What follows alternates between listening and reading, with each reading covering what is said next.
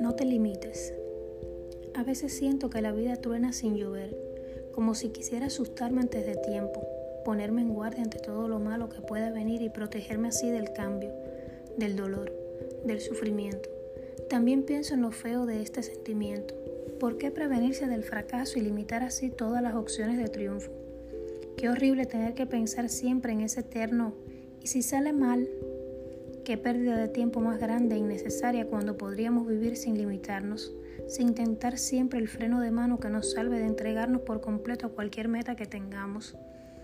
Pienso, siento, que esta forma de verlo es la contraria a lo que deberíamos hacer. Tendríamos que ser capaces de vivir sin miedo al fracaso, asumiendo el dolor como algo normal que puede pasar, un proceso más de la vida, y no temerle tanto como lo hacemos. No sé tú, pero yo no pienso seguir limitando mi vida por temor a fracasar, a no conseguir cruzar mis metas. Viviré tan intensamente como me sea posible y apostaré todo lo que tenga a cada uno de los sueños que quiero cumplir. Es la mejor forma de ser feliz, darlo todo por aquello en lo que crees, hasta la última gota de sudor y no temerle al fallo.